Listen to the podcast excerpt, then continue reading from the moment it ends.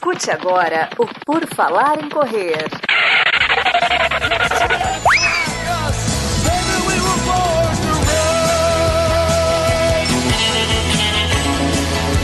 Are you ready to run?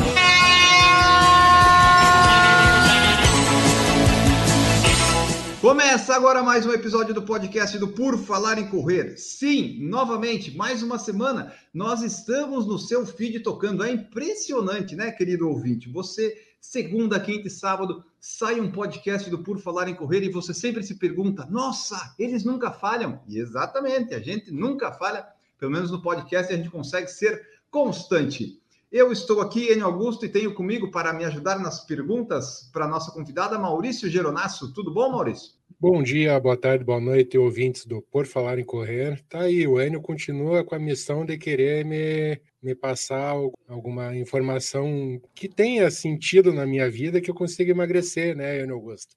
Então vamos ver o que a doutora tem, tem a nos passar. Olha, eu estou tentando, eu já trouxe aqui nutricionista, eu já trouxe o, o rapaz lá do, do movimento, tem as gigas fortalecimento. Agora, agora nós vamos ver se com a médica nutróloga Andréa Pereira nós conseguimos. Seja bem-vinda, Andréa, tudo bom?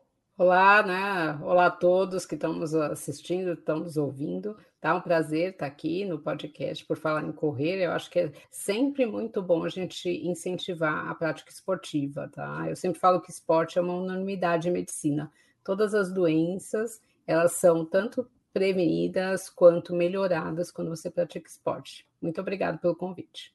Nós que agradecemos aqui por ter aceitado, e é verdade, né? Todo profissional de saúde que a gente já falou, e mesmo as coisas que a gente lê, é sempre assim: se você faz esporte, já é um meio caminho andado, né? Toda consulta que a gente faz, o médico pergunta: ah, você fuma, você faz, ah, você, é, você faz algum esporte? Sim, e daí, né? Aí já, já ganha pontos na, na avaliação, né? Só que não pode ser só isso, mas o esporte é, é um bom começo. André, para a gente começar, só dá, faz uma pequena apresentação tua, que é, né, é médica, é nutróloga, mas assim, só para dar um, um, resuminho de quem que é a Andréia, com quem a gente vai conversar hoje. É, eu sou médica nutróloga, eu sou formada pela Unifesp, também tenho doutorado pela Unifesp em obesidade e cirurgia bariátrica. Eu atualmente sou médica da Oncologia e Hematologia do Hospital Israelita Albert Einstein, onde eu concluí meu pós-doutorado e estou iniciando meu pós-doutorado em câncer, exercício e obesidade pela Universidade de São Paulo. Olha só, é, dois pós-doutorados então vai ter. E para ter pós-doutorado já tem que ter um doutorado antes? Sim, o meu doutorado foi em avaliação de composição corporal em pacientes de cirurgia bariátrica. Então, assim, eu trabalho com câncer no Einstein vai fazer 10 anos, né? E com obesidade há mais tempo. Agora eu vou juntar as duas coisas num pós-doutorado só, que é o câncer, o exercício e a obesidade, né? E o exercício, né? Eu fiz especialização em fisiologia do exercício pela Unifesp, então é algo que eu sempre pratiquei e eu sempre gostei muito. Ah, então, já que tu tocou nessa parte de praticar, antes da gente entrar nas perguntas e algumas dúvidas que talvez a gente tenha, a, a doutora André, ela pratica algum esporte? Ela já corre, correu alguma vez? Qual esporte pratica atualmente? Bom, eu, eu, pratico, né? Faço artes marciais, né? Eu fiz judô muito tempo, eu sou faixa preta de judô, e a corrida entrou na minha vida que era para manter peso quando eu competia, porque a gente compete por categorias e sempre a gente quer ser o mais pesado da nossa categoria, ou seja, né? A gente acaba perdendo peso para chegar na categoria de baixo. Então eu comecei a correr por conta disso. Quando eu comecei a correr, eu não conseguia correr nada. Eu ia correr um quilômetro, quase morria, né? E eu acabei é, evoluindo, eu acho que isso é muito legal da corrida, né? Você vê uma evolução. E aí eu comecei gostar e eu acho que a corrida é muito democrática, né? Porque você consegue correr em parque, você consegue correr em esteira. É, eu gostava muito de correr no parque, eu corria muito no Ibirapuera e na cidade universitária também. E aí eu cheguei a correr é, meia maratona, fazer treino para isso. Atualmente, né? Eu não estou correndo, mas eu faço bike e faço karatê também. Sou faixa roxa de karatê agora. A roxa é quase preta ou não? Não, a roxa a gente ainda tem azul escura, marrom e a preta. É um caminho. Olha só, Maurício, você percebeu? Nós estamos entrevistando uma pessoa que te... eu perdi a conta agora dos doutorados, tem faixa preta, vai ter faixa preta agora em outro esporte, já correu. Daí tu olha assim, Maurício, para você, eu olho para mim e penso, nossa, eu não fiz nada ainda da minha vida. ainda né? muito chão ainda. É, então tá. Vamos, vamos começar aqui então. A Andréia, você é médica nutróloga, né? Para o primeiro conceito que a gente pode falar aqui para o pessoal que talvez não saiba ou saiba, mas não entende direito, é que o nutrólogo ele é diferente do nutricionista, embora tenha aí essas o inicial, né, o radical ali, o nutri, né, é a mesmo, mas não são a mesma coisa, né? Você pode ter um nutricionista e um nutrólogo, certo? Sim, então, assim, o médico nutrólogo, né, em primeiro lugar, ele é médico, então a nutrologia é uma especialização clínica, né, que é antiga, a gente estava até comentando isso antes, né, o pessoal acha que é uma especialidade nova, mas não é, tem mais de 30 anos. Antigamente, a gente tinha muito mais os nutrólogos centrados na, no atendimento hospitalar, né, hoje a gente já tem o hospital e os consultórios e a pesquisa também. O nutricionista, ele faz faculdade de nutrição, então, assim, basicamente, a gente trabalha muito em conjunto com o nutricionista, que ele é muito mais focado na montagem do cardápio, no cálculo de calorias, né, na qualidade dos alimentos. E o nutrólogo tem um enfoque muito mais médico. Então, por exemplo, a gente vê muita deficiência nutricional, a gente acaba atendendo pacientes doentes e pessoas saudáveis também, né? Então é um enfoque, é um trabalho em conjunto, mas o enfoque é diferente porque são formações diferentes. E assim, é, ali no teu consultório, tu atende, uh, quais são uh, o, o, foco, assim, ou onde mais tu atua? Tem atividades físicas, tem outras, só para o pessoal ter uma noção da, das áreas atuantes? Então, no meu consultório eu faço nutrologia geral, então atendo gestante, atendo paciente oncológico, atendo obesidade, atendo praticantes de atividade física né, e atletas, idosos, né? Eu não atendo crianças, mas a partir dos 12 anos eu atendo, né? Então é um enfoque mais geral. Cirurgia bariátrica também, né? Então, assim, no hospital eu acabo trabalhando mais com oncologia e hematologia, que é uma área bem legal também, mas no consultório eu faço nutrologia geral. Ah, então tá. Ela falou uns itens aí, Maurício, que dá para você dar um checkzinho, né? Tipo obesidade, envelhecimento, atividade física. Né? É, são três aí já, né? Só faltou cardiologia. Se, se a doutora faltou, né? atendesse cardiológico também, eu estaria na, na lista. Estaria, né? É, eu acho que é interessante, né? A nutrologia, ela é uma especialidade que a atua muito com outras áreas. Então, por exemplo, eu tenho pacientes em comum com cardiologista, porque ele manda por ah, ou para perder peso, né, ou para orientar alguma, até a parte de ganho de massa muscular, que isso é importante, o oncologista. Então, além da gente trabalhar sozinho, né, atendendo os pacientes como clínico, a gente também trabalha muito em conjunto inclusive com as nutricionistas, com fonoaudiólogo, com fisioterapeuta. Então, é uma especialidade que engloba bastante na né, equipe multidisciplinar. Eu acho que isso é bem legal. Ah, é verdade, né? E assim, o, a, por exemplo, na prática de esporte, vamos pegar, né, no nosso caso, corrida, assim, o que que eu, eu me consultar com uma nutróloga e, e, ajudar? É mais na parte de ver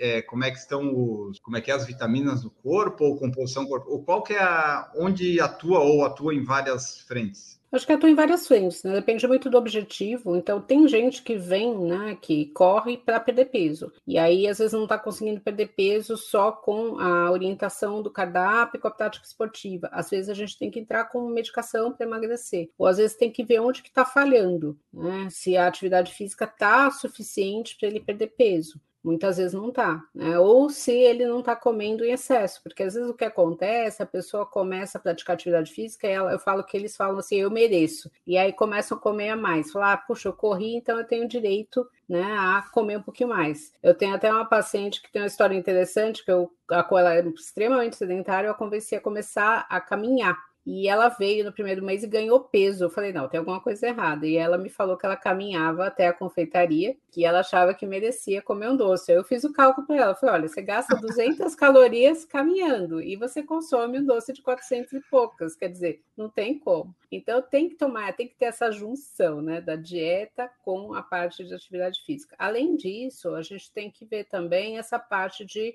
deficiências nutricionais. Então, eu tenho uma paciente que ela é, tinha uma deficiência de ferro muito importante, né? Ela corria, inclusive maratona, não sei como. Aí a gente descobriu isso, eu fiz a reposição de ferro, foi interessante que uma amiga dela achou que ela estava dopada o dia que ela foi correr, porque ela nunca tinha feito um tempo tão bom. Né? E ela até me ligou, falou, doutora, era só ferro mesmo que eu tomei? Eu falei, é.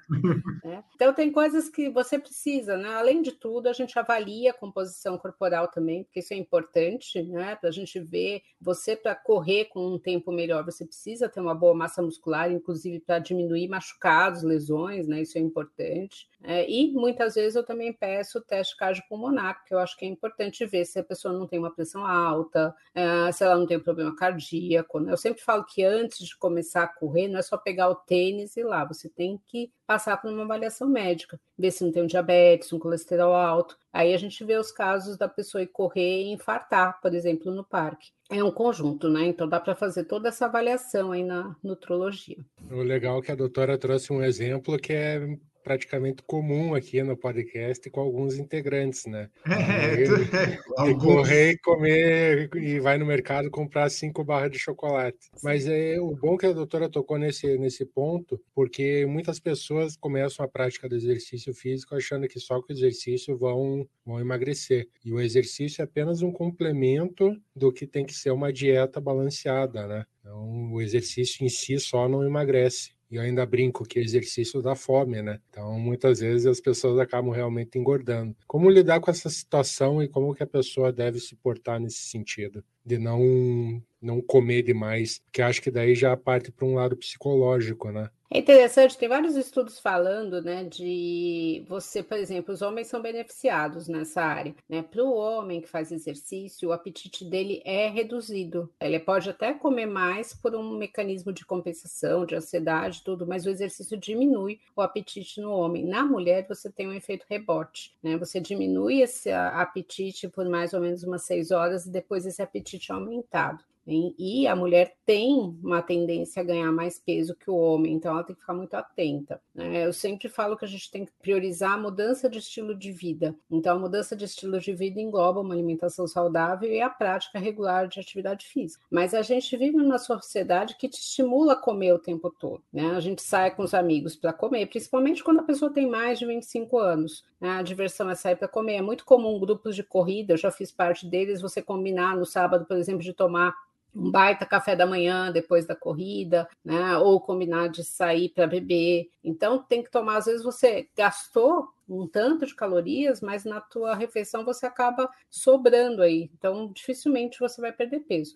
E perder peso também é um sacrifício, né? Você vai ter que comer menos, muitas vezes a pessoa tem tendência a engordar, então para ela é mais difícil. Né? Se ela tem obesidade, é mais difícil ainda. Então, assim, tem vários aspectos. Inclusive, se a pessoa está com excesso de peso, a gente fala para não começar correndo né, para ela não se machucar. É muita coisa junto, então você tem que conversar e ver se você não tem alguma outra doença associada. Mas a dieta é fundamental, como o exercício também. Então não adianta também só fazer a dieta e muitas vezes você vai o quê? Queimar músculo e não gordura. Então tem que associar as duas coisas. E tirando a atividade física, doutora, a questão da alimentação em determinado dia da semana pode ser influenciado, por exemplo, a segunda tendência a comer mais salada, no final de semana comer mais carboidratos, tá? a tendência de trabalhar mais ou menos. Esses fatores influenciam no que a pessoa tende a consumir mais ou menos? É, tem os estudos mostram que a gente consome de 30 a 40% a mais calorias no final de semana,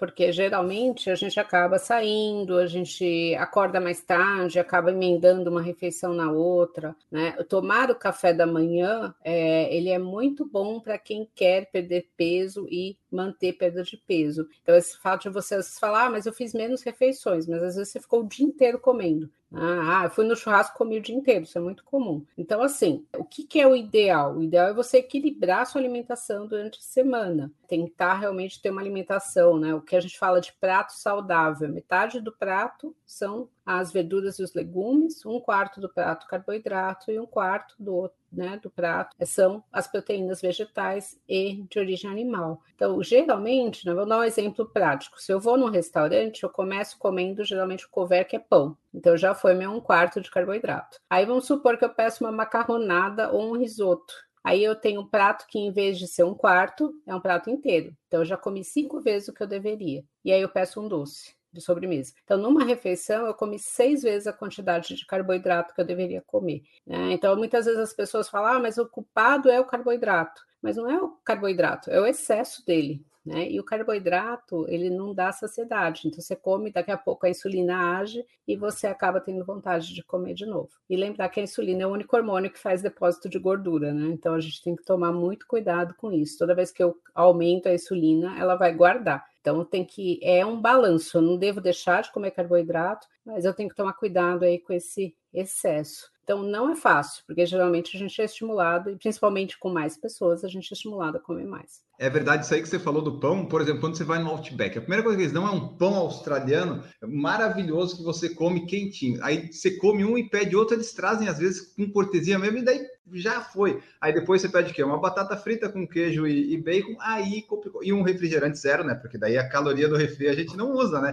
Vamos usar das outras coisas. Mas é verdade isso. Eu tava pensando aqui, hoje meu almoço, por exemplo, foram três ovos, uma batata doce e um pedaço de carne e um tomate. Não, não tá tão ruim, né? Comparado com não, o meu... Não tá tão ruim. Precisaria ter um pouquinho mais de salada só, mas não tá tão ruim, não. É, mas é que daí, como fui eu que fiz, aí deu uma complicada, né? Mas de ter o tomate já, já foi uma vitória hoje. Mas eu acho que isso já é uma coisa muito legal, né? De você preparar a sua comida. Isso é uma coisa que a gente tem é, falado muito na pandemia, né? As pessoas começaram a cozinhar mais para elas. E eu tive pacientes que perderam muito peso por cozinhar para elas, né? Então, assim, é, é, seria o ideal, a gente fazer a nossa comida, porque aí você sabe exatamente quanto de sal, quanto de óleo você colocou, o que você está comendo. Geralmente, se você cozinha, você vai escolher alimentos de melhor qualidade, porque vai ser você que vai lá escolher. Então, a gente tem incentivado muito isso, né? De você tentar cozinhar, né? E chamar a família para isso. Quando você não tem tempo de fazer escolhas mais saudáveis. E, e é uhum. super importante ter um tempinho também para fazer o exercício. Eu sempre falo, as pessoas falam, ah, mas eu não tenho tempo para cozinhar, não tenho tempo para fazer exercício. Mas eu falo, é melhor você escolher ter tempo do que você ser obrigado, porque você ficou doente, ficou hospitalizado, né? Ficou de repouso em casa. Então, assim, não é um gasto a mais de tempo, não é um gasto a mais de dinheiro, é uma economia tudo. Isso faz uma diferença enorme no envelhecimento. É verdade, tipo, o, eu, eu tenho que fazer um vídeo ainda que está na minha pauta de listas aqui, mas é que assim, a pessoa que disse que não tem tempo para fazer exercício, na verdade, não é uma prioridade dela agora, porque tempo a gente sempre consegue encontrar. Aí para fazer a comida também, você ah, não tenho tempo. Então você está organizando errado aí alguma coisa, porque é tudo questão de prioridade. Você tem 24 horas, vai, você está dormindo 8, tem outras 16, você vai ter trabalho 8. Você tem 8 horas sobrando aí, né? Uma conta bem básica, mas é para mim é questão de prioridade. Às vezes a pessoa, né, é muito mais fácil pedir ali o iFood, tipo eu pedi no sábado um Johnny Rockets, porque pô, um hambúrguerzinho com uma batata frita, por que não, né? E daí a, a, vai vai fazendo assim. É, eu acho assim, eu sempre falo que é lógico que de vez em quando você vai comer alguma coisa que a gente não considera saudável, mas se for de vez em quando, ok. O problema é se isso for de uma forma regular. Né? A gente vive em sociedade, a gente tem né, uma série de alimentos que você vai sair com seus amigos e vai acabar comendo, mas não pode ser todos os dias.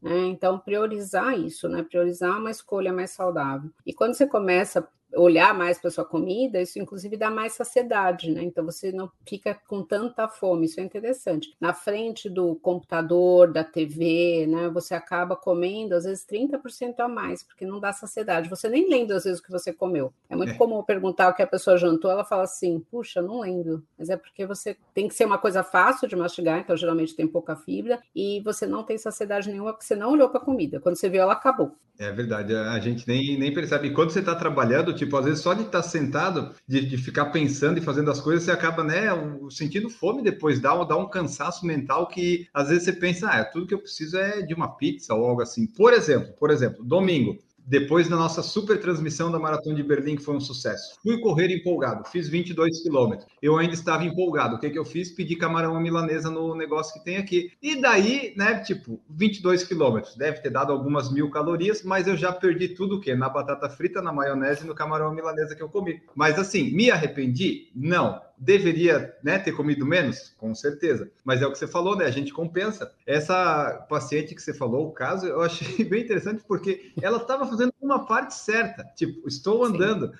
Só que ela tinha que estar andando, talvez, em direção à academia, né? Não necessariamente à padaria. Mas eu achei legal que uma parte ela estava acertando. É, eu proibi ela de andar até a confeitaria. Eu falei que não dava, né? Quando eu mostrei para ela a contra, ela falou: puxa, não tinha ideia, né? Eu falei: ó, é exatamente o peso que você ganhou. Então tem que tomar esse cuidado. Então, por exemplo, eu falo para os pacientes: você vai pedir uma pizza, né? A gente pede para tentar não comer mais que dois pedaços. Aí eu falo: pega uma, um das partes dessa pizza, você pega aquela pizza, enfiei meu pé na jaca. E a outra você pega com uma verdura. Então você consegue dar uma equilibrada. Você vai comer esse camarão milanesa, pede uma salada, né? Hoje. Ah, é acompanhava a salada junto. Eu comi ah, salada ah, então, também. Então, isso é bom, né? Então você tem uma fibra junto, você vai pedir uma sobremesa, tenta pegar uma sobremesa com uma fruta, né? Então dá para você manter isso, né? Mas não pode ser, por exemplo, é, comer muito doce. Tem muita gente que troca a refeição por doce. Aí ela fala: Não, mas eu não comi, mas eu comi o doce. Mas às vezes o doce é tão calórico que deu quase a caloria que você precisava o dia inteiro. Então a, a, você não vai emagrecer, você não fecha a conta. E assim, mesmo correndo, mesmo fazendo atividade física, de um modo geral, a maior parte do nosso tempo a gente é muito sedentário, a gente fica muito sentado, a gente fica muito no computador, a gente viu isso na pandemia, mas isso é uma realidade aí para o futuro. Então, a maior parte do tempo a gente quase não gasta calorias. Então,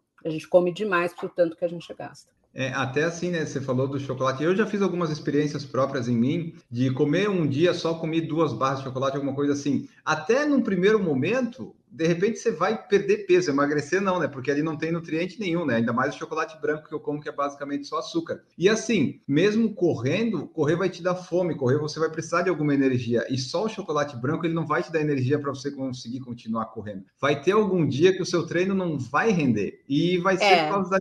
E a gente tem que tomar muito cuidado de comer doce antes de correr, por exemplo, de você não ter uma queda do açúcar no meio da corrida né? Porque toda vez que você come um doce, algo com um teor glicêmico, né, de açúcar muito alto, a gente libera insulina, a insulina faz isso, a glicemia do sangue, o açúcar do sangue baixar. Então, às vezes a pessoa fala: "Nossa, eu comi o doce, fui correr, eu tive um mal-estar terrível" né? Eu não sabia o que estava acontecendo. Então, isso pode acontecer também. Então, geralmente a gente sempre fala para comer alguma coisa com teor glicêmico mais baixo.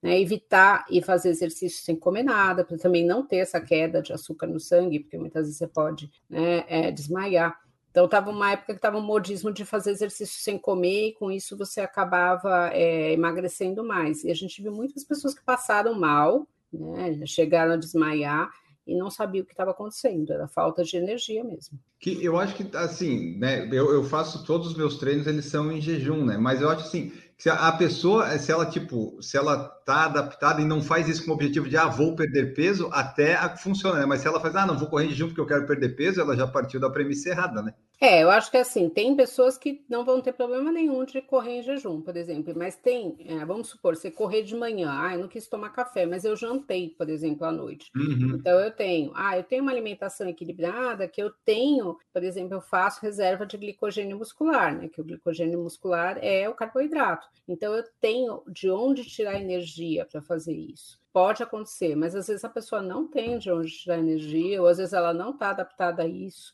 Né? Então é comum, e geralmente o que, que o pessoal fala? Que a pressão caiu. E aí você vai medir a pressão, a pressão está normal. Na maioria dos casos, quando a pessoa passa mal assim, é queda da, do açúcar no sangue mesmo. Dá um suor hum. frio, mal-estar, tem gente que vomita, tem dor abdominal. Né? Então tem tudo isso. E o açúcar ele é muito importante porque o cérebro da gente se alimenta de açúcar, né? Então você pode ter essa queda aí de, né, esse desmaio, tudo, pode estar relacionado à falta mesmo de combustível para o cérebro. Então, às vezes a pessoa começa a ter. É muito comum você cortar o carboidrato para perder peso totalmente, fazer exercício, e às vezes a pessoa começa a ter problema de memória, dor de cabeça, né? Pode ter desmaios, então tomar muito cuidado, né? O que eu falei, o carboidrato não é o vilão. O problema é a quantidade de carboidrato que a gente come. É, o que se tem que fazer com carboidrato, cortar o carboidrato, o, cortar o carboidrato é você pegar a faca e cortar a pizza certinho e comer, né? Esse que é um negócio assim. Eu já fiz uma dieta mais low carb e tal, mas assim, carboidrato é muito bom, então você só tem que encaixar ele certo. Você não precisa ser aquele, ah, eu sou ultra cetose low carb, não sei das coisas. Não precisa, que você vai ser uma pessoa triste. Você tem que comer carboidrato para ser um pouco mais feliz, mas não exagerar, não todo dia, né? Não Sim. sei exatamente a conta, mas tipo, hoje eu comi batata doce, banana e maçã. São os carboidratos legais de comer assim, né? Então, Sim, é... tem um baixo teor glicêmico, é interessante, né? E é o que eu falei, o cérebro se alimenta disso. A gente fica triste sem comer carboidrato porque falta realmente. É um jeito dele te avisar que está faltando alguma coisa. Né? Então, é importante, mas acho que dá para fazer escolhas mais saudáveis. E muitas Sim. vezes, né, um doce, ele não tem os nutrientes adequados. E é que nutriente coisa... que tem o doce, né? O doce tem o que de nutriente, A gente fala um... que é uma caloria vazia, né? Então, assim, é, é, tá cheio de calorias vazias no nosso dia a dia, né? E geralmente eles são muito gostosos porque a indústria faz com que seja. Eles testam isso para trazer o máximo né, de palatabilidade para você querer comer mais. Então é muito comum, por exemplo, você abrir um pacote de biscoito e você, quando você olha, você comeu tudo. Por que, que isso acontece? Isso é testado, né? Isso é proposital. Eu sempre falo que eu nunca vejo ninguém chegar e falar: olha, ontem enfiei o pé na jaca, comi um quilo de alface. Né? É. Aquela coisa assim, tomei um pote de sorvete inteiro, comi uma caixa de bombom inteira. Isso acontece, uma pizza, comi não sei quantos pedaços. É, a verdura, o legume, ele dá saciedade, mesmo a proteína, né? As carnes, os ovos. Então, você não vai exagerar nisso, né? Mas o, carboidrato, sim, as pessoas exageram. Estamos aqui com o pessoal assistindo no YouTube também. Você que está escutando o podcast, saiba que também fazemos essas lives no YouTube. Você pode acompanhar tanto no áudio quanto no vídeo, né? O Ronaldo Martins comentou aqui, ó, almoçar em casa ajuda nas escolhas saudáveis. Na rua complica mais, muitas tentações. Mas aí eu só queria fazer um adendo. É, depende muito, porque eu, quando eu vou almoçar fora, eu tento sempre escolher um restaurante que tenha buffet e buffet livre, sabe? Porque daí primeiro eu pego um prato mais com saladas e legumes, e daí depois eu vou de novo, né? Tentar repetir, se, se ainda couber. Daí eu pego alguma carne, alguma coisa assim, sabe? Ou se tem uma lasanha, uma panqueca, de repente. Mas assim, eu não, não a minha tentação mais às vezes é tipo, se tem um açaí, um sorvete, mas mesmo na rua eu tento fazer essa parte saudável de tipo um restaurante com buffet para eu poder escolher a comida, sabe? Que daí a responsabilidade é minha. Tipo, ó, tinha o alface. Você quis pegar macarrão, ok, a culpa é sua. Mas tinha as opções, eu gosto de ter essas opções. Não ir no restaurante à la carte, que é tipo assim, ah, pedi um camarão milanesa, mas aí não vem mais nada acompanhando ou outra coisa, né? Então eu gosto dessa, se tiver opção, um restaurante onde você pode se servir. Isso eu acho sempre legal. É, mas eu, é o que você falou, é uma questão de escolhas, né? Às vezes as pessoas falam, ah, mas então eu vou deixar de ir em festa porque eu não consigo me controlar. É, isso não existe. A gente tem feriados praticamente todos os meses e a gente tem festas com comida e comemorações, né? Tudo na nossa vida está relacionado a comida. Se a gente pegar religião,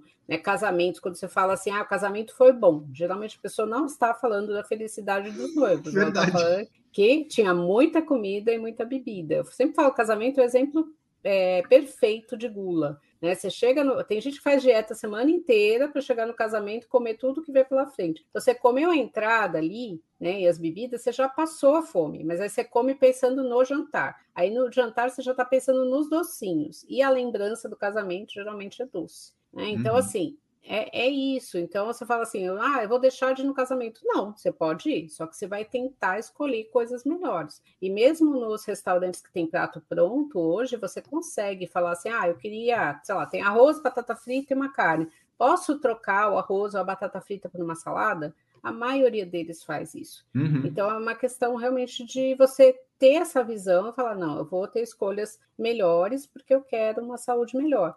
Né? E não cair nas tentações do amigo, né? Que fala assim: a gente, hoje no Brasil, 60% das pessoas estão com excesso de peso. Então, ver a outra pessoa conseguindo perder peso ou fazer dieta inconscientemente não é muito agradável. Então, a pessoa tenta de boicotar a sua dieta. Então, ele fala assim: ah, só divide a sobremesa comigo. Nossa, depois que você começou essa dieta, você está tão abatido. Come só isso. Eu falo que gente que nunca te ofereceu comida começa a te oferecer sabendo que você está de dieta. Então, tem que realmente tomar cuidado, né? E fazer as escolhas e pensar que é para sua saúde. Esse Exato. negócio da dieta, o gordinho sempre sofre, né? Porque ele emagrece e daí dizem que ele tá triste, né? Sim. Era mais alegre quando era gordinho. E hoje é, eu escutei mas... muito isso. É, tem isso, mas é, é, é essa coisa de você querer né, é, emagrecer e não conseguir, né? Com 60% da população com excesso de peso, e às vezes você vê isso entre os casais. Né? A pessoa vai sair para correr e fala, nossa, mas hoje está tão frio, não vai hoje. Fica, ah, está em todo dia, né? Então, assim, além da comida, tem o boicote também da prática esportiva. Né? Então é muito difícil você mudar hábito, porque você tem, além de você, tem uma família, tem os amigos. Então, assim, né? Tem gente que fala assim, nossa, fulano, eu tenho um paciente que os amigos falam que ele estava virando padre, que ele estava muito chato, porque ele estava escolhendo o que ele ia comer, ele estava fazendo exercício, ele queria dormir cedo. Mas é difícil mesmo para as pessoas entenderem que é, mudou, né? Geralmente você tem a, as pessoas ao teu redor gostam daquele tipo de estilo de vida. Então é difícil. E nesse período que houve a pandemia, que no começo da pandemia todo mundo estava em casa, todo mundo alegre, comendo todo mundo junto, cozinhando, e aos poucos as pessoas foram notando que se continuassem daquele jeito iam ter um, um problema cada vez maior. A doutora, como médica, o que, que a doutora notou nesse, nesse período de quase dois anos do brasileiro, com alimentação em casa e agora retomando as atividades no, físicas e atividades profissionais? Olha, eu notei as duas coisas. Teve gente que engordou muito na pandemia, né? Teve gente que se sentiu muito sozinho, é, ficou extremamente ansioso, teve a facilidade de pedir qualquer coisa, né? Pelo celular, pelo computador, por onde fosse chegar. E tiveram as pessoas também que mudaram o estilo de vida porque elas ficaram com medo de morrer. Né? Então, assim, elas resolveram que elas começaram a cozinhar e gostaram de cozinhar. Teve gente que fez exercício online né, e se deu muito bem com isso. Gente que nunca fez nada falou: não, eu comecei a fazer exercício porque eu fiquei preocupado com isso. Então, acho que tiveram as duas coisas. Né? Teve o pessoal que acabou agindo de uma forma mais é, direcionada para ter mais saúde, porque ficou realmente preocupado, né? e teve gente que acabou descompensando. E a gente viu também muitas pessoas que estavam fazendo tratamento para perda de peso que pararam o tratamento. Então, também isso teve um impacto. E uma outra coisa que eu vi bastante foi bebida alcoólica, né? Muita, muito abuso de álcool. Isso foi um fenômeno mundial. Se você pegar as vendas, né, no mundo inteiro, você vê que aumentou o consumo de bebida. Né? Então, assim, pessoas que falaram, ah, eu, minha companhia era bebida, porque eu não estava sozinho, isolado em casa, e aí eu assisti um filme, por exemplo, bebendo. Então, acho que teve de tudo, né? Agora a gente precisa retomar, né, isso. Então, assim, aqui em São Paulo, a gente viu muitas pessoas correndo em volta dos parques que estavam fechados, por exemplo. Né? Então, eu até tinha comentado isso antes. A gente vê que o movimento de corrida aumentou muito ao longo dos anos, né? Mas não foi todo mundo, né? Dificilmente a pessoa falou, ah, vou começar a caminhar agora na pandemia. Mas eu acho que teve as duas frentes. Teve gente que realmente mudou o estilo de vida, ficou mais saudável, descobriu que conseguia fazer a refeição em casa e fazer um exercício. E tiveram as pessoas que realmente descompensaram. Certo. Ó, continuando as perguntas aqui do YouTube que nós recebemos, o Mauro Roberto Alves perguntou assim: se pudesse fazer uma pergunta, claro que pode, Mauro, claro que pode. Aproveita que a gente ainda não tem um super chat de 300 mil pessoas, eu consigo ler de todo mundo. Ele perguntou assim: ó, gostaria de saber que frutas são indicadas para comer antes de um treino que dão energia. Tem um monte, né, doutora? Sim, eu acho que as frutas são uma grande indicação, tá? É, ou na forma in natura ou é, na forma de sucos, ou na forma de vitaminas. É interessante você ter a uhum. combinação da proteína com carboidrato. Então, você pode associar, por exemplo, uma vitamina de leite com uma fruta. Então, você vai ter a proteína e o carboidrato. Né? Você pode colocar um sanduíche, você pode fazer um omelete com uma fruta. Então, é uma boa pedida. Né? Eu acho que assim, é, e a gente sempre brinca para não exagerar nas frutas também, né? Às vezes a pessoa exagera, né? Mas e, e adaptar, né? Nem todo mundo consegue comer muito antes de fazer atividade física, né? Às vezes aquilo pesa, então às vezes um suco. Eu sempre falo para tentar realmente o suco natural, né? Porque ele não tem conservante, né? Ele tem, às vezes o suco nem tem a fruta artificial, a fruta que ele fala que tem. Então, o suco natural é bem-vindo, a vitamina é bem-vinda, dá sim. Eu acho que as frutas são boas pedidas para você começar a, antes né, da sua atividade física, mesmo depois. Né? Eu acho que é, é, é, interessante isso. No Brasil, nós temos fruta o ano inteiro, uma variedade enorme de frutas, e nós temos suco natural uhum. aqui, que às vezes você não vê nos países. E muitas vezes a gente não valoriza isso. É, aqui tem, tem bastante opção. Eu sempre prefiro comer a fruta do que tomar o suco. Tomar o suco, me, ah, eu prefiro comer, né? Eu é, acho só que a... A, pessoa tem que achar a fruta que ela gosta. Né? Tipo, eu prefiro maçã, banana, essas coisas eu me dou melhor. Agora, por exemplo, um abacaxi eu gosto, mas dá muito trabalho descascado. Assim, não, um abacaxi, deixa de lado. É, o comer é sempre melhor do que o suco. Você vai ter muito mais, é, vai ser muito mais rico em nutrientes e fibras. Então, eu sempre falo para você facilitar a sua vida. Então, por exemplo, você vai comprar abacaxi, então você já descasca e deixa picado na tua geladeira. Porque vai dar preguiça, né? Então, isso é normal. Você chega cansado do trabalho, você chega cansado do treino, a vida é cansativa, é estressante, então você tem que facilitar. A salada, a mesma coisa, deixa lavada já as coisas para você. Senão, até se lavar, até se fazer, falar, não, vou comer outra coisa, né? Então, isso é importante. Hoje tem embalagens que te ajudam a deixar as coisas mais frescas, né? Que elas colocam, elas têm tipo uma redinha embaixo, então a umidade desce, né? Então você consegue guardar e comprar uma quantidade que não estrague também. Eu acho que isso é o mais difícil para quem mora sozinho ou em duas, né? Em um casal, por exemplo, porque aí você tem que escolher, né? Não muitas verduras, tal, porque acaba estragando. Mas tem jeitos para isso, sim. Mas eu acho que é assim, comprou, você já arruma para ficar mais fácil para você, senão vai dar preguiça. E tem nos mercados agora, né, que o pessoal viu que as pessoas ou não tem tempo ou tem preguiça, já vem cortado, né, um abacaxi, um melão. Sim. É um pouco mais caro, é um pouco mais caro, mas dá uma paz no coração, tu só tem que tirar a embalagemzinha e já comer, sabe? Tipo, eu pago por esse conforto às vezes.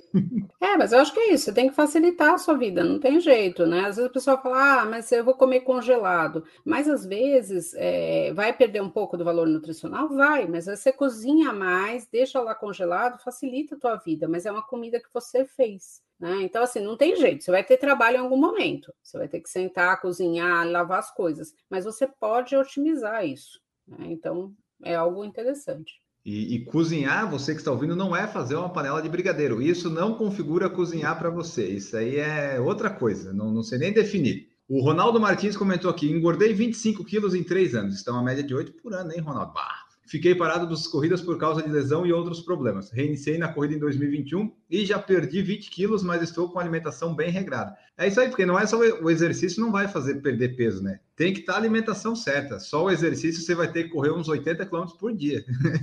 Não, é exatamente isso. As pessoas não têm tempo também, porque assim, antigamente a pessoa ficava, gostava de ficar quatro horas fazendo exercício, ficava lá horas. Hoje todo mundo quer otimizar ao máximo fazer o exercício mais é, para eu gastar mais, para eu ter um rendimento maior, então eu ter mais condicionamento. E aí não adianta você querer fazer o exercício e comer né, muito, com muita caloria, senão você não perde, não tem jeito. E lembrar também que à medida que a gente envelhece, é mais difícil perder peso, né? Às vezes as pessoas falam, ah, mas quando eu era novo, eu comia muito mais que hoje e eu não engordava, né? Eu vou dar o meu exemplo, né? Quando eu fazia judô que eu competia, eu ia correr, né? às vezes eu ficava uma semana comendo menos e eu perdi peso muito mais fácil do que hoje, por exemplo. Então, vai ter o processo de envelhecimento e isso vai ficar mais difícil. Às vezes a pessoa era magra na juventude, a partir do momento que vai envelhecendo, ela engorda e ela tem uma dificuldade enorme né, de perder peso. Então, isso também acontece.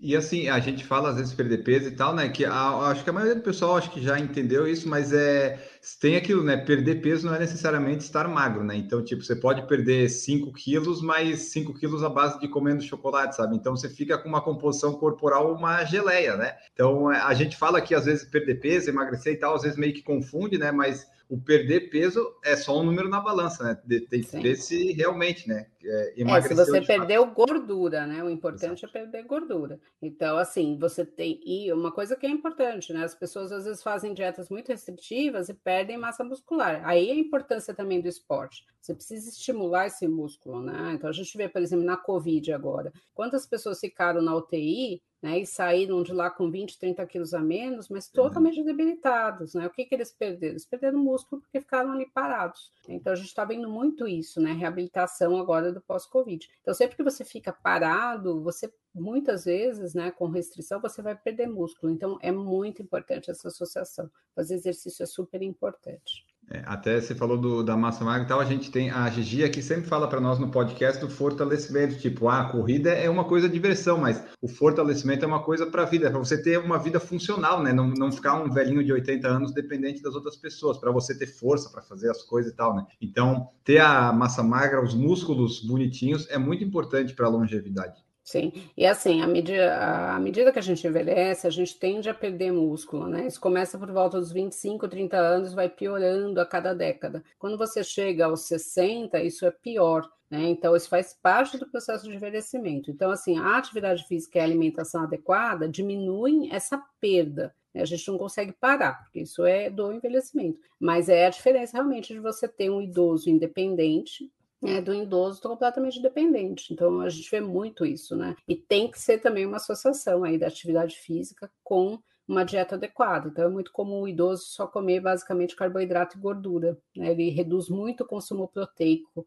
e não faz exercício. É, geralmente é isso. Ou ele janta o café da manhã, que é pão, manteiga e café, ou ele janta uma sopa rala, que não tem nada, né? Então, isso aí realmente não vai dar para você manter massa muscular. Você pede. E é, é lógico, eu sempre falo para os meus pacientes idosos: eu sei exatamente quem se cuidou ao longo da vida e quem não se cuidou, porque é uma velhice completamente diferente. Mas nunca é tarde, né? Uhum. Vamos lá, você chegou com 50 anos, nunca fez nada, não se cuidou. Você tem a expectativa média de vida é 80 anos, quer dizer, você tem pelo menos mais 30 anos pela frente. Dá para fazer muita coisa com esses 30 anos. Ah, eu tenho mais 20 anos pela frente. E todo mundo quer viver né? Mas as pessoas querem viver com qualidade, então Sim. realmente precisa. Ó, seguindo aqui, Ronaldo Martins perguntou, doutora, quais princípios ativos hoje estão disponíveis para auxiliar no emagrecimento hoje em dia? Ah, o emagrecimento é o básico, né? Então, assim, vamos pegar pessoas que têm só um sobrepeso, né? Que seria o IMC abaixo de 30. Como que a gente calcula o IMC, que é o índice de massa corpórea? Eu pego meu peso e divido pela altura ao quadrado. Né? Então, assim,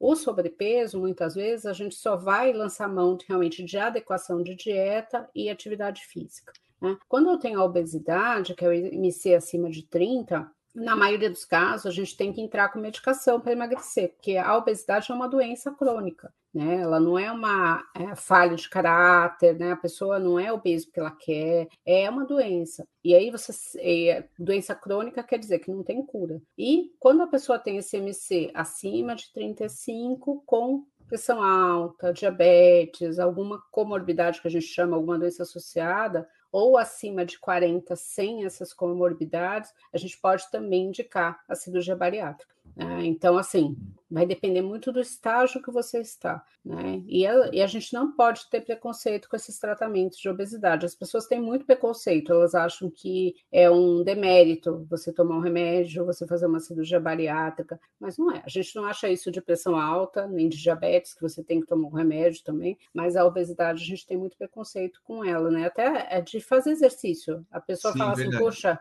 eu vou na academia, você pode ir na academia, tem uma pessoa com um corpo maravilhoso, você vai olhar uma vez. Mas se tem uma pessoa com obesidade grave, todo mundo olha e fica pensando, nossa, o que, que essa pessoa está fazendo aqui? Né? Então ela se sente extremamente deslocada e deveria ser o contrário, a gente vai acolher essa pessoa, porque ela está lá, né, tentando mudar, tentando melhorar a doença dela. Então, e não é o que acontece. Verdade. É, nesse Bom, caso de obesidade, a gente sempre brinca naquele programa que passa em TV a cabo do Quilos Mortais, né? Sim. Esse é um programa bem, bem forte e que ali a gente realmente entende que as pessoas realmente têm algum problema, né? É, e uma coisa que eu achei interessante, né? Eu tenho uma ONG de obesidade que chama Obesidade Brasil. Né? A gente trabalha exatamente com isso, para diminuir preconceito, para difundir é, informação de qualidade, né? Baseada em ciência. E a gente teve uma, uma mesa para discutir com pessoas né, obesas, e eu achei muito interessante porque o esporte preferido deles quando eles emagrecem é a corrida. E aí eu perguntei por quê, eles falaram que eles nunca conseguiram correr na vida, né? Porque eles eram uhum. crianças gordinhas, né? Então a corrida é algo libertador de você conseguir correr. E realmente eu tenho vários pacientes, né, que emagreceram e eles se transformaram em maratonistas, né? Correm meia maratona. Então assim, é, eu achei muito legal isso, né? Deles trazerem, né? E eu entendi, eu fiquei imaginando isso. É, nossa, estou conseguindo correr. Né? Então é algo que eles falam que é libertador, eu achei muito legal.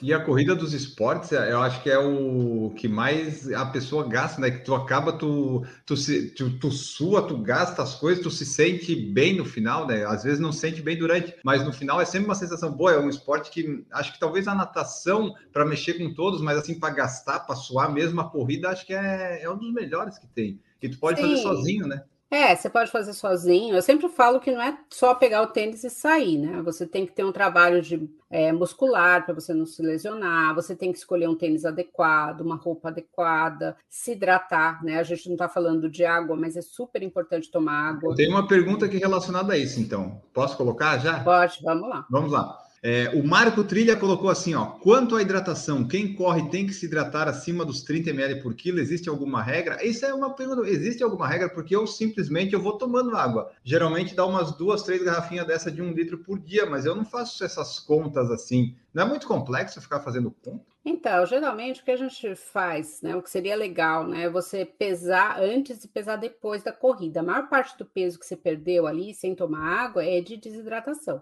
Ah, né? por então, exemplo, assim... ó, deixa eu te interromper. Eu estou falante hum, hoje, não falar. sei porquê, mas é assim, ó, eu corri domingo eu, eu saí de casa com 83,5. Quando eu voltei, eu me pesei, eu estava com 81,3, 81,4. Deu tipo uns 2 quilos, por quê? Porque eu não levei água nem gel. Eu achei que eu ia correr menos, eu fiz 22 quilômetros sem nada. Então, 2 quilos e 200 foi basicamente de líquido, de suor, que é uma coisa que eu vou recuperar só tomando água, é isso? Exatamente, né? E o ideal é que você não desidrate, né? Então, assim, se você tiver essa conta, você já sabe, ah, eu tenho que, pelo menos, quando eu for correr 22 quilômetros, tomar 2 litros de água. Ao longo do dia, né, sem contar atividade física, a gente deveria tomar mais ou menos 2 litros. Por que 2 litros que a gente fala isso? Porque, em média, a gente produz de líquidos, juntando saliva, suco gástrico, a bile, a gente produz mais ou menos 7 litros de líquido por dia. E eh, no intestino, a gente absorve 9 9 litros, ou seja, está faltando 2 litros. Por isso que a gente tem essa conta aí de mais ou menos 2 litros. E quem faz atividade física, principalmente calor, né, vai suar mais, tem gente que sua mais, gente que sua menos, então é legal às vezes pesar, antes pesar depois para você ver o quanto que faltou aí de líquido, tá? Porque para você não desidratar, porque quando você desidrata também você tem um risco maior de lesar teu músculo. E a sensação de sede, ela só aparece geralmente quando a gente já tem uns 3, 5% de grau de desidratação. Quem não tem costume de tomar água tem menos sede. E quando a gente fica mais velho, a gente tem menos sede ainda. Então é comum, por exemplo, idoso para o hospital desidratado, ele nem percebeu que ele não estava ingerindo né, líquido nenhum. É, eu sempre falo que assim tem uma diferença muito grande assim entre homens e mulheres que é, encerram um relacionamento, né? O homem, né? Ele tá pensando em encerrar o relacionamento, ele já vai para academia, ele vai fazer botox, ele vai é, mudar estilo de vida, ele vai emagrecer. A mulher geralmente ela fica mais triste, ela para de fazer tudo engorda, né? Então, e o homem não. O homem é muito mais prático. Ele sempre, os meus pacientes falam: ah, não, doutor, entrei no mercado de novo, então eu preciso me cuidar. E aí, quando eles perdem, são, eu falo que são os pacientes ótimos, porque tudo que você fala, eles fazem. Aí, quando ele começa a engordar de novo, eu já sei que ele está com algum ah, é companheiro, é companheira fixa ali. É. Né? E a mulher geralmente ela fica dois anos engordando, aí ela vem. Né? Isso independente de quem termina um relacionamento. Então é um comportamento que eu acho que precisa mudar, né? A gente precisa ter mais essa praticidade de se cuidar, de se gostar, né? Independente do outro. É, esse negócio de mercado, eu acho que ou eu estou numa prateleira muito baixa ou muito alta, porque ninguém está pegando.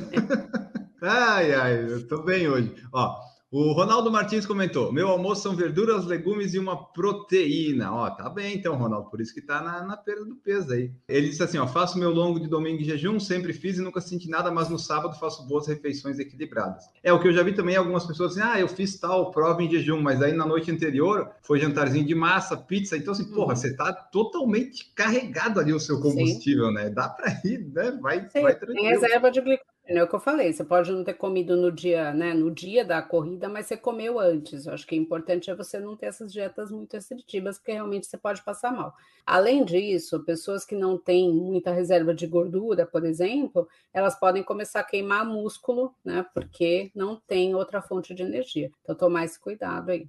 Ronaldo Martins comentou também aqui, eu deixo o lixo para o social. O José Carlos falou: esse boicote em casa às vezes acontece sim e é um gatilho para conflitos, pode acontecer também, né? Se, você, se o seu companheiro não é tão adepto a ficar comendo o exercício, pode dar um, pode dar um probleminha. O Ronaldo comentou aqui, ó, se eu comer antes de correr, fico batendo papo com a comida, provavelmente ele quis escrever aqui. Por isso que não dá para comer qualquer coisa antes e também não, não. tão antes, né? Tipo, comer e sair para correr. Aí, aí vai dar um problema mesmo. É, isso tem que ser totalmente individualizado, porque cada pessoa é de um jeito. A gente, lógico que a gente sabe, ah, tem uma regrinha, tudo, mas você tem que realmente é, ver, né? Eu tenho um paciente que o que ele adorava comer antes de correr era mel, né? O mel não é o mais indicado porque pode dar um efeito rebote, porque você libera mais insulina, né? Mas para ele era ótimo e era um mel que relacionava com um cuidado da avó com ele, então tinha um uhum. aspecto emocional. Se você for pegar a regra, você vai falar, ah, não, você não vai comer mais mel, mas não é assim. A gente tem que realmente ver o que, que isso vai interferir, né, para a pessoa. Então é importante individualizar.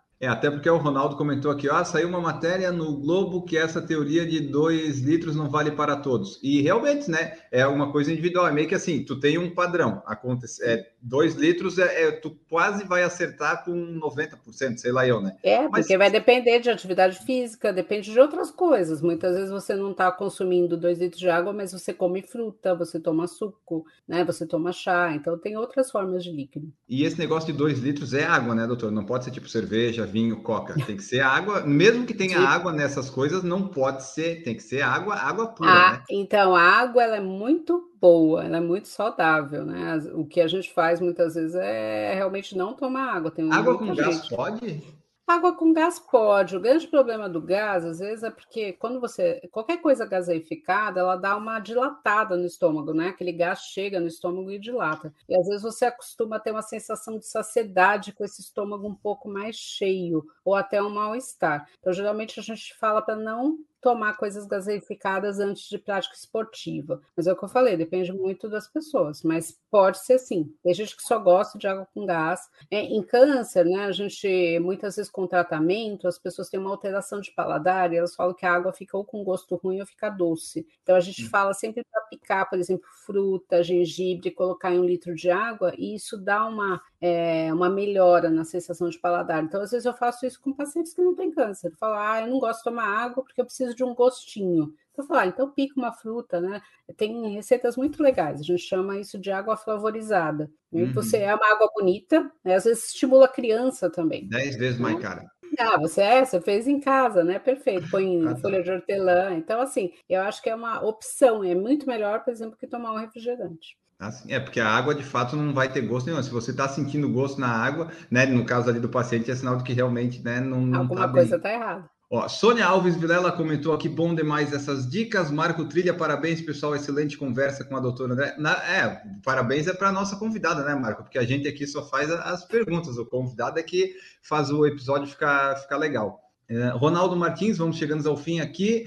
Uh, está cheio de magro com síndrome metabólica e insulina fora de controle por causa da alimentação errada. Muitos falam como, como de tudo e meu exame de glicose está ok. Beleza, mas e a quantidade de insulina? Isso aí, doutora, é, é assim, né? Tem alguns exames que tipo você faz e diz, ah, está tudo bem, mas às vezes é o exame muito básico que a pessoa fez, aquele tradicional de sempre. Tem uns marcadores, indicadores que se pedir, dá para ver que tem umas coisas erradas, né? É, as doenças, elas não são causadas só por hábitos errados, né? A gente tem uma influência genética, por exemplo. Antigamente, a gente achava que pessoas com colesterol alto, né, estava totalmente relacionada à alimentação e à falta de prática de atividade física. E hoje a gente sabe que tem uma influência familiar muito grande. Então, por exemplo, eu tenho pacientes acima de 200 quilos que têm um colesterol maravilhoso. E tem pessoas que são maratonistas, com uma alimentação super regrada, que têm um colesterol de 400, tá? O diabetes, né, ele está relacionado também a essa parte de alimentação, mas tem gente que vai comer muito, né? E não vai ter diabetes, mas tem na família, então você vai ter isso, né? Então, assim, tem outras influências, não é só o estilo de vida, né? a gente sabe disso. A obesidade também, muitas vezes a pessoa fala, ah, a pessoa tem obesidade porque ela come demais, e às vezes não. Às vezes eu falo, você sempre tem aquele amigo magrinho que come o dia inteiro e não engorda.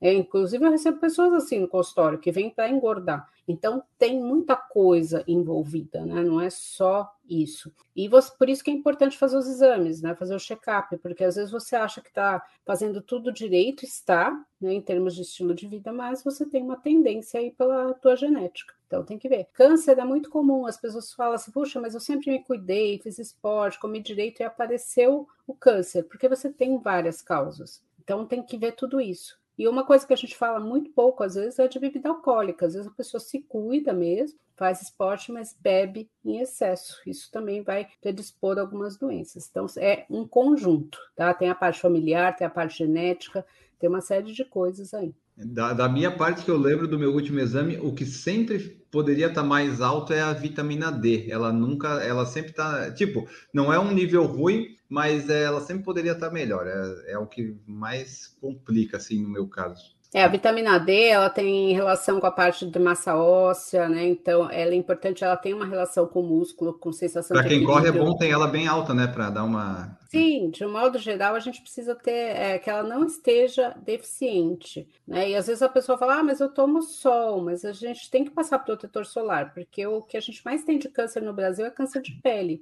É então, o protetor né? solar vai é, diminuir a absorção de vitamina D. Então, às vezes, você tem que suplementar. Então, é importante fazer os exames, se tiver alteração, voltar no seu médico, né? Pressão alta também, é importante você medir para ver se está tudo bem, a parte cardíaca, pelo menos uma vez por ano, é importante fazer. Ah, aí o pessoal fala quem procura acha. Eu sempre falo quem procura acha cedo, porque aí você consegue melhorar, não quando você já teve algum problema mais grave. Exatamente. Deixa eu ver aqui. José Carlos Rodrigues comentou aqui, ó, entrei no mercado de novo e deu umas risadas. É, José, o pessoal que fala isso é, tem muita autoconfiança né? Tipo assim, ah, estou no mercado. Esse cara é, é muito confiante, queria ter essa autoconfiança. Para a gente terminar aqui, agradecer a, a doutora André, sua última pergunta é: no seu consultório, é, você atende ba bastante corredores? É, esse número aumentou no decorrer dos anos? Como é que é aí o, no consultório esse atendimento aí, essa procura, ela aumentou? Tem mais gente correndo, procurando apoio nutri nutro, nutro, como é que fala isso? Nutrologista? Nutrológico. Nutrológico, isso. Ah, é sim, eu tenho, eu tenho visto isso. Eu acho que o número de corredores aumentou bastante né? Em São Paulo, a gente estava comentando antes da pandemia, a gente tem prova todos os finais de semana, às vezes você tem mais de uma prova, né? É, eu acho que isso é muito positivo. A gente vê pessoas de todas as idades correndo, então são pessoas que estão se mexendo, estão estimulando outras pessoas, você faz amigos, né? Correndo. É... eu lembro quando eu teve uma época que eu ia correr às 5 da manhã lá no Ibirapuera, eu falava, nossa, quem que vem esse horário, né? E você sempre encontrava as mesmas pessoas e todo mundo se cumprimentava. Então, eu acho que assim, é um esporte muito legal. E além da parte né, de perda calórica, você acaba adquirindo uma boa musculatura, porque você tem que ficar reto para correr, então a, a, abdômen fortalece, a parte das costas, né? Então você tem que ficar de olho na postura.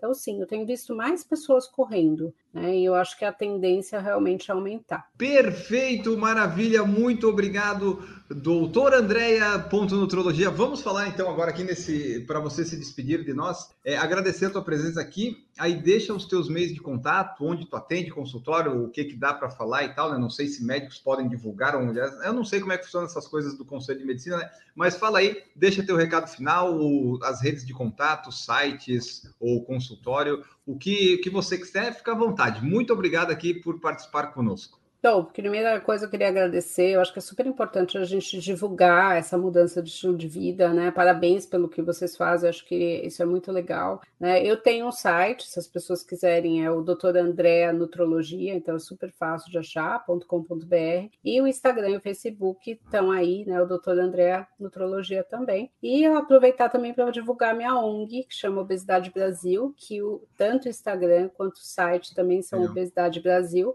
né? E a a ideia da ONG realmente é para pessoas que não são profissionais de saúde, é divulgar informações de qualidade aí para todo mundo, que eu acho que isso falta, eu acho que a gente precisa de mais, né, não achismo, mas informações realmente baseadas em ciência. A gente ouviu muito isso agora na pandemia e fez muita diferença. Tá? Só tenho a agradecer. Maravilha, nós que agradecemos. Como o pessoal falou aqui no chat, né? Foi muito legal as dicas da conversa. Culpa de quem? Da nossa convidada, porque eu e o Maurício aqui não vamos ser, né? A nossa qualidade, eu e o Maurício deixamos por de quinta, né, Maurício? Que daí lá a gente, a gente, a gente, a gente brilha, né? Aqui não, aqui a gente só faz as perguntas, mas então, muito obrigado, Andréia. Muito obrigado a Karine, que proporcionou aí esse contato, né? Que nos ajudou. E nós podemos ir embora, então, o senhor Maurício Geronasso. Viu aí as dicas, aprendeu? Será que você vai conseguir aplicar alguma coisa na sua coluna aí, seu coração, para melhorar? Não, a grande questão, Enio, é que saber o que a gente tem que fazer, a gente sabe, né?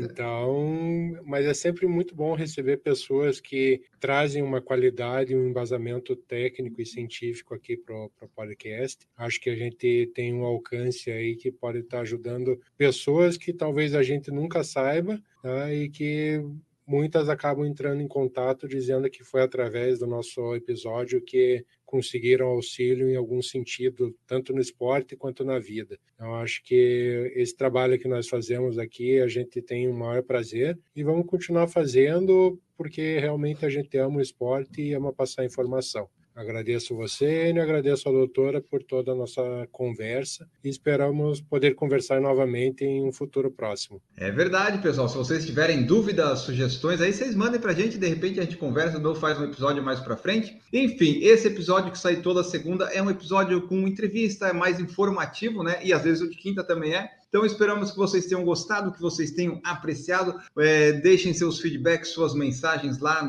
quando for publicado o post, que a, a gente agradece aí o seu contato. Então, nós ficamos por aqui e voltamos no próximo episódio. Um grande abraço para todos vocês e tchau!